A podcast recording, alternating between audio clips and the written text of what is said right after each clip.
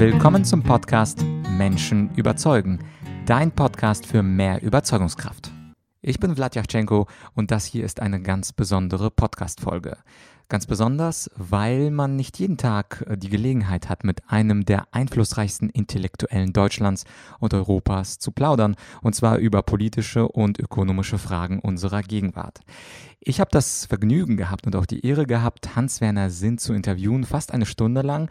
Und ich habe mich entschlossen, dieses Interview in zwei Teile aufzuteilen, weil es eben so inhaltsreich ist, dass ich gerne ein bisschen Kontext geben würde zum ersten Teil des Interviews und zum zweiten Teil des Interviews, was du dann in der nächsten Folge hörst.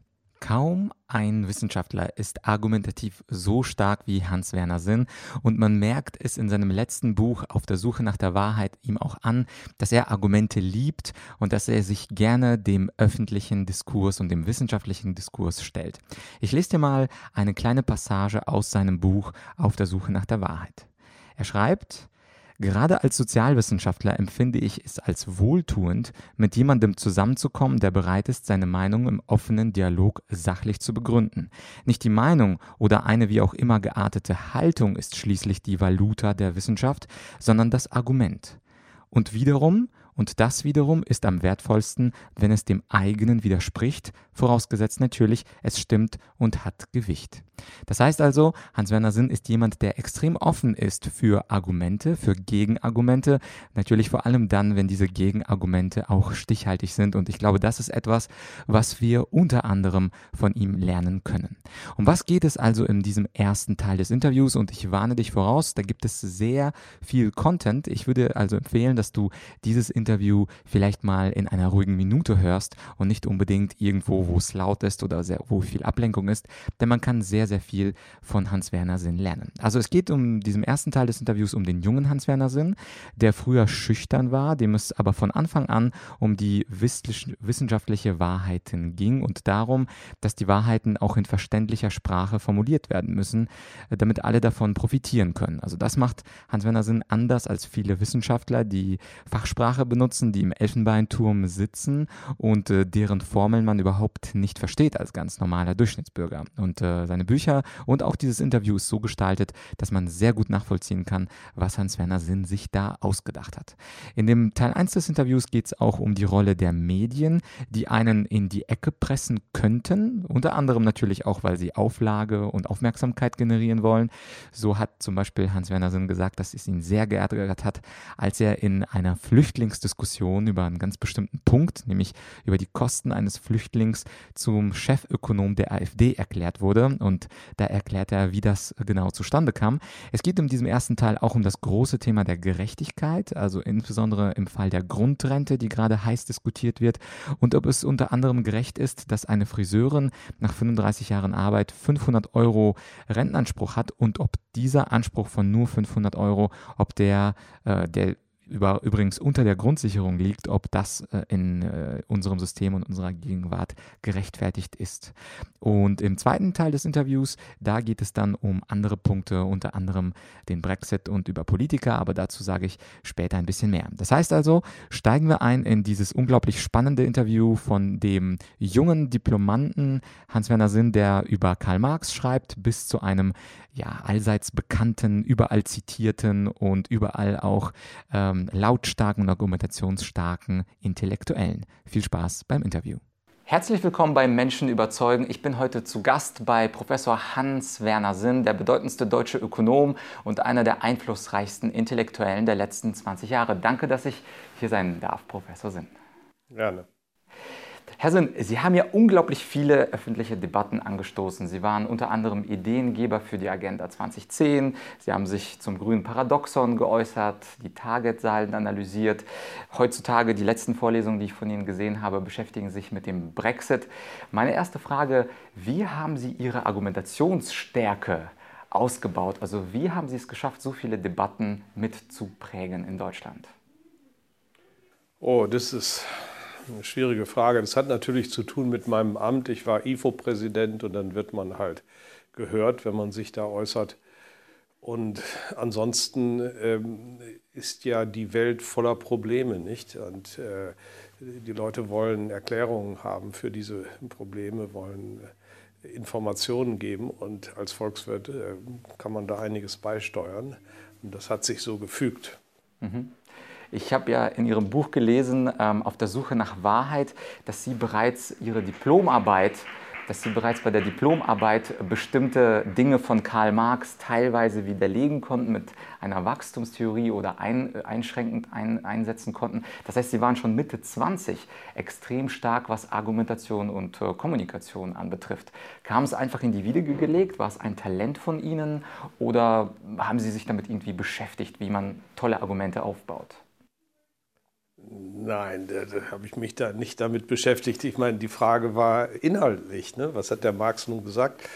Und äh, was ist aus ökonomischer Sicht dazu äh, zu sagen? Ich habe ja im Übrigen den Marx mir gar nicht ausgesucht. Damals konnte man sich das Thema der Diplomarbeit an der Universität Münster nicht aussuchen, sondern das wurde einem gestellt. Ich weiß noch, dass ich mich ziemlich geärgert habe, gerade über Marx äh, schreiben zu müssen. Man hatte auch nicht viel Zeit und da ist dieses äh, dicke, große Werk aus drei Hauptbänden und dann noch die vielen anderen Sachen. Wie soll man das denn in, in diesen sechs Wochen, die wir zur Verfügung hatten, dann durchlesen und bearbeiten? Da musste man Tag und Nacht arbeiten. Es hat mir dann nachher sehr viel Spaß gemacht, aber im ersten Moment war ich schockiert über dieses Thema. Nun gut, und dann habe ich halt zusammengereimt, äh, was ich gelernt hatte im Studium über die Wachstumstheorie. Und der Marx hat auch was zum Wachstum gesagt.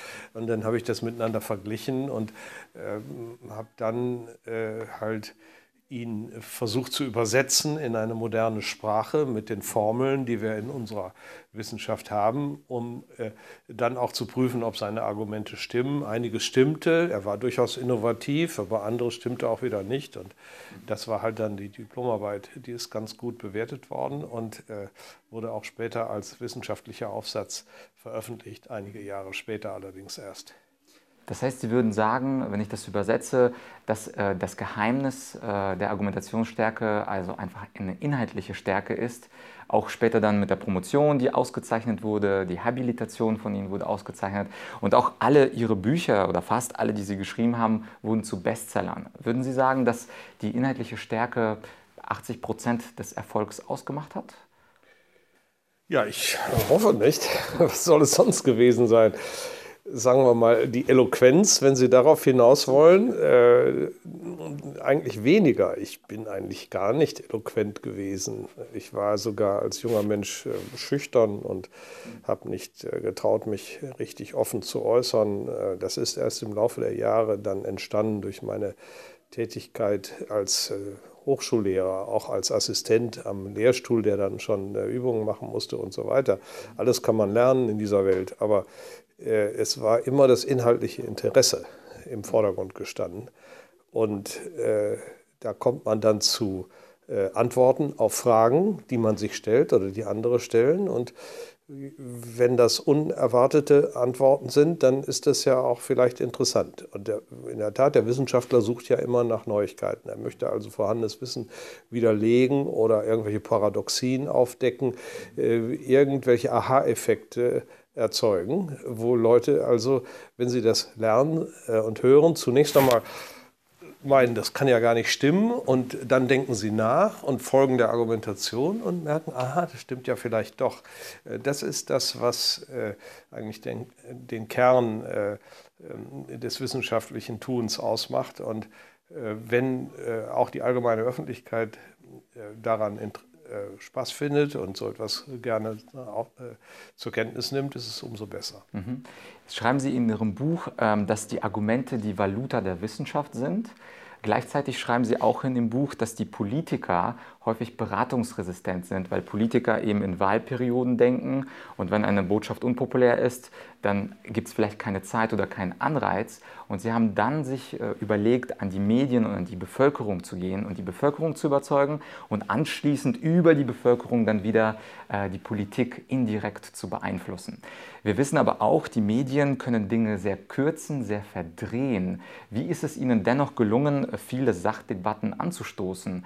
Ähm, Sie haben ja, man sieht ja aus den Interviews, die Sie auch im Fernsehen geben, dass man weggedruckt wird, dass man unterbrochen wird, dass plötzlich die Sendezeit vorbei, vorbeigeht. Also wie haben Sie es dennoch geschafft, diesen Inhalt in die Medien zu tragen? Waren die Zeitungsartikel Teil des Erfolgs, bestimmte Interviews, bestimmte Kontakte zu Journalisten? Wie haben Sie es quasi geschafft, diese schnelllebige Medienlandschaft mit Ihren vielen Ideen doch zu bereichern?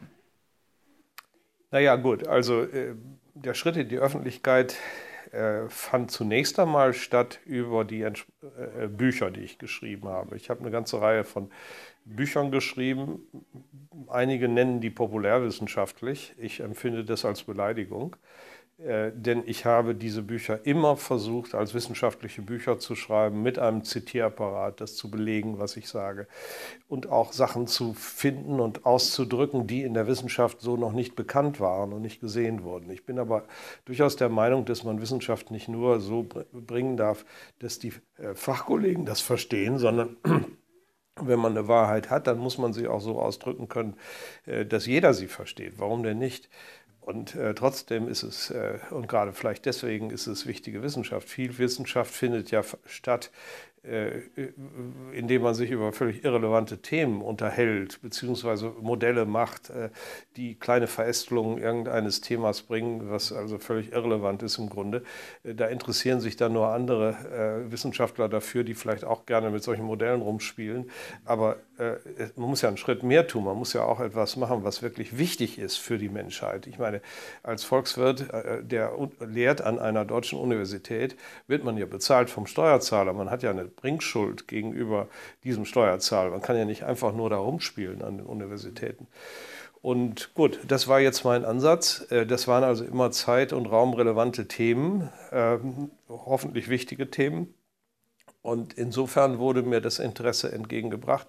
Ich habe es dann erst in den Büchern dargelegt. Die, ein Buch ist für mich auch immer ein Stück äh, Erkenntnis, wo ich einen komplexen Sachverhalt, den ich zunächst nebulös nur irgendwie sehe, versuche dingfest zu machen und klar zu beschreiben und auch äh, Wirkungszusammenhänge zu erkennen. Das ist dann ein bisschen Theorie, äh, die vorher nicht, nicht bekannt waren.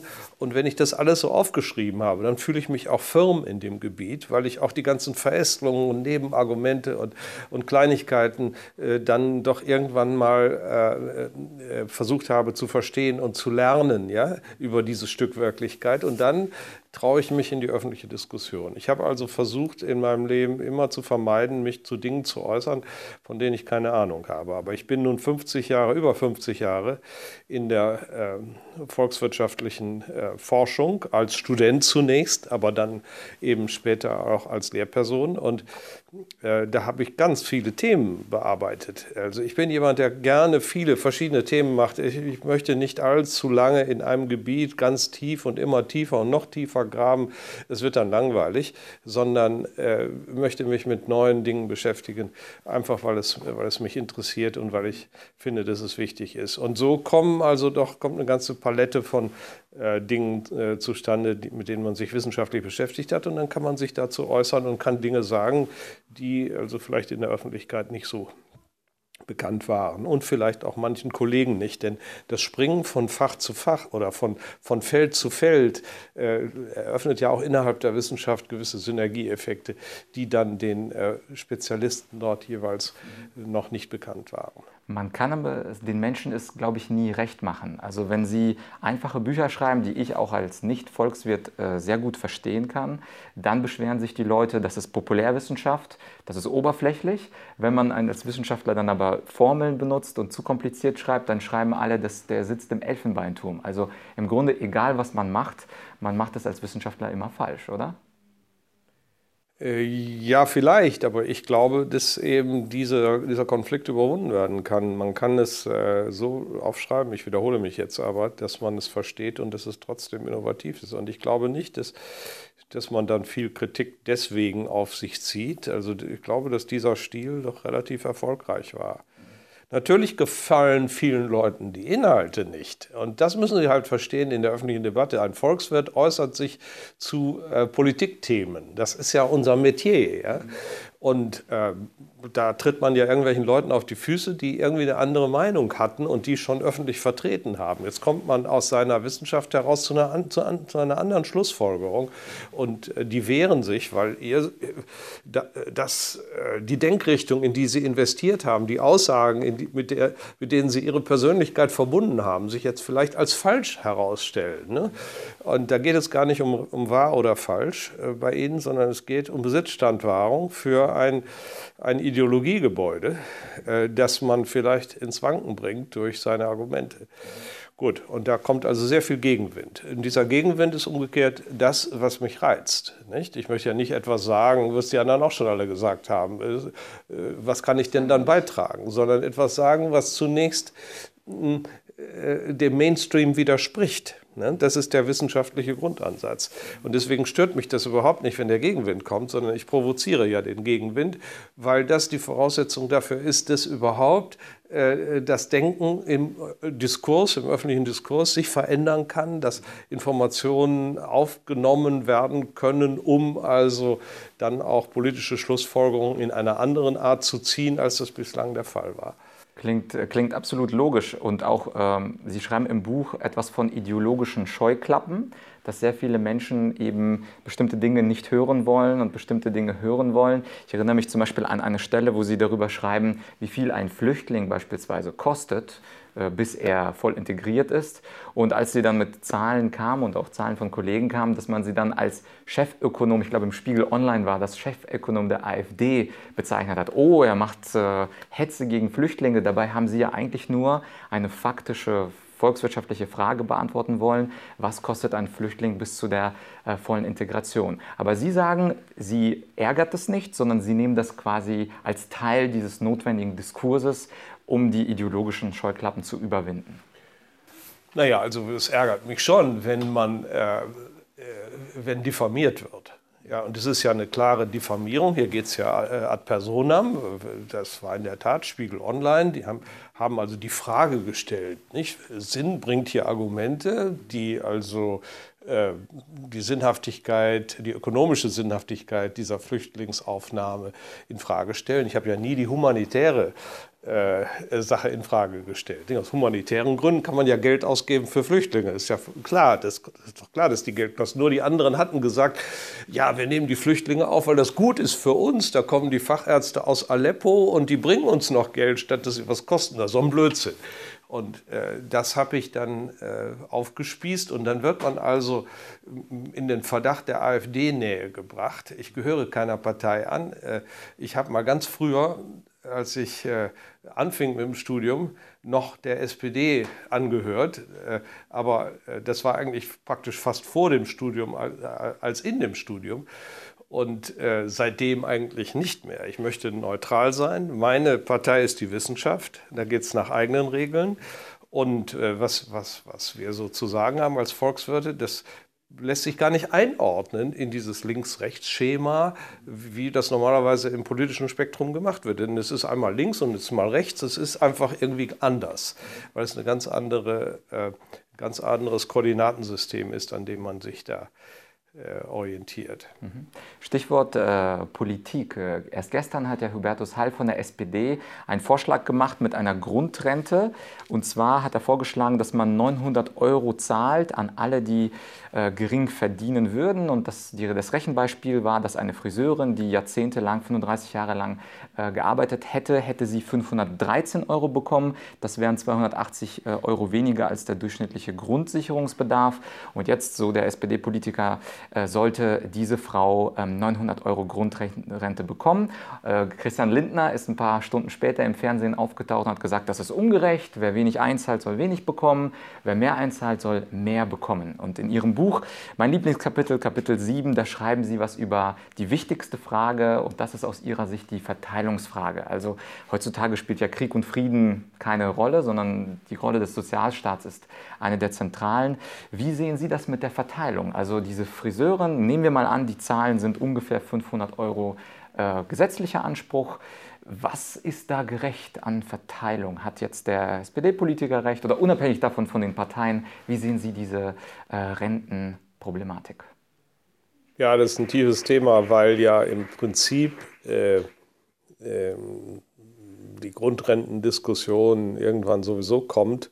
Äh, Kurt Biedenkopf hat das schon 1982 äh, vor 37 äh, Jahren äh, gesagt, dass aus demografischen Gründen das Rentenniveau, welches ja proportional ist zu den Einzahlungen, so weit absackt im Durchschnitt, dass es äh, das Existenzminimum nicht mehr erreicht und dass man dann gar nicht um, herum kommt, eine Grundrente einzuführen. Also das echte Grundrententhema wird uns in zehn Jahren äh, auf die Füße fallen, wenn nämlich die Babyboomer, die jetzt Mitte 50 sind, Mitte 60 sind und dann eine Rente von Kindern haben wollen, die es nicht gibt.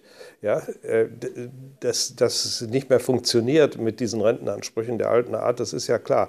Dann werden die Renten gesenkt werden müssen und viele Renten sind dann unter dem Existenzminimum und dann bleibt ja nichts anderes übrig, als eine Grundrente zu zahlen. So viel mal vorweg. Was der Heil jetzt da sagt, das ist ein bisschen äh, schnell gekocht. Denn ähm, äh, das führt ja zu neuen Ungerechtigkeiten. Wenn Sie jetzt sagen, 35 Jahre muss man gearbeitet haben, um also seine äh, neue Grundrente da zu kriegen. Was ist denn mit jemandem, der äh, 34,5 Jahre gearbeitet hat, aber dann wesentlich mehr eingezahlt hat in den 34,5 Jahren, als die andere Person, die 35 Jahre gearbeitet hat? Der kriegt dann die kleinere Rente. Das kann ja nicht sein. Also so, so geht es nicht, nicht.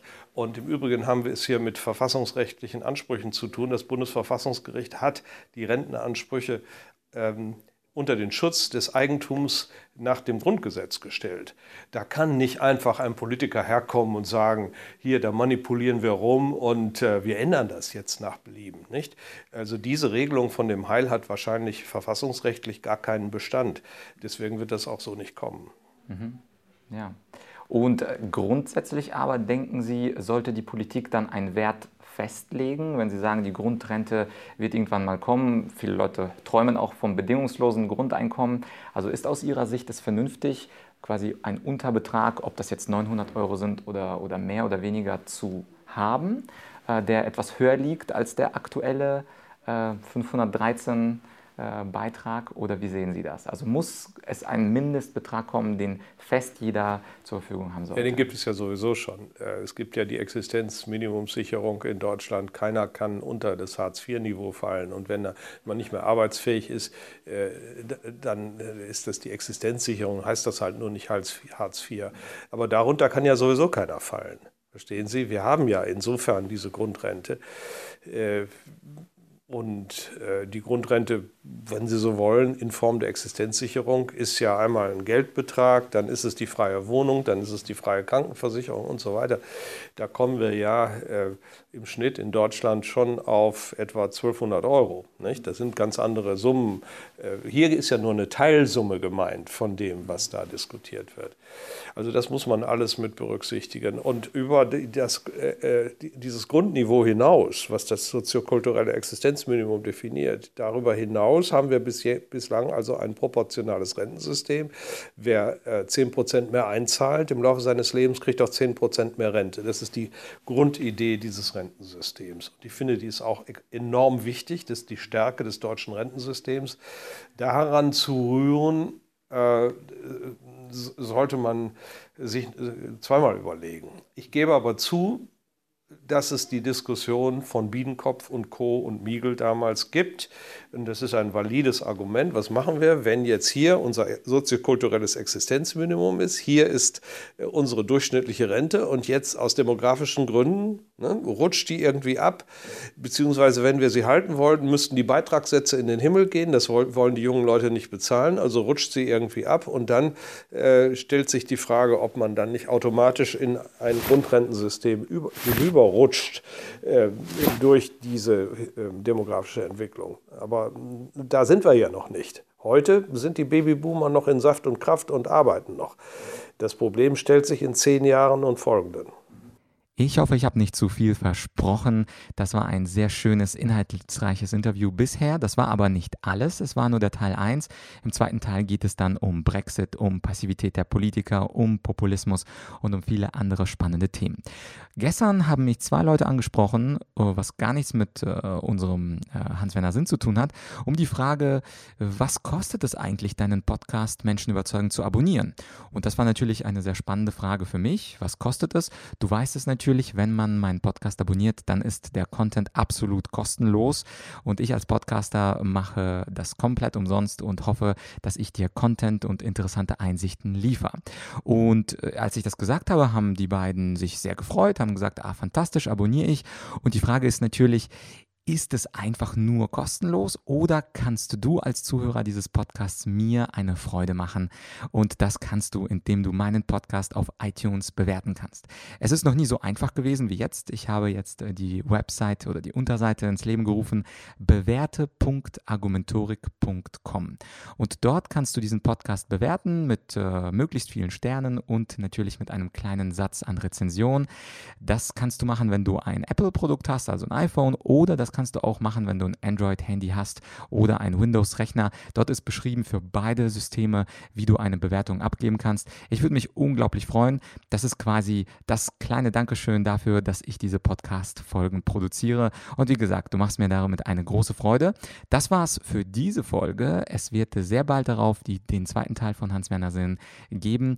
Äh, sei gespannt darauf, was er zu sagen hat. Auch da empfehle ich dir eine ruhige Umgebung, denn es wird sehr inhaltsreich und wir sehen hören uns dann bald in der nächsten Folge. Das war's für diese Folge. Dein Blatt.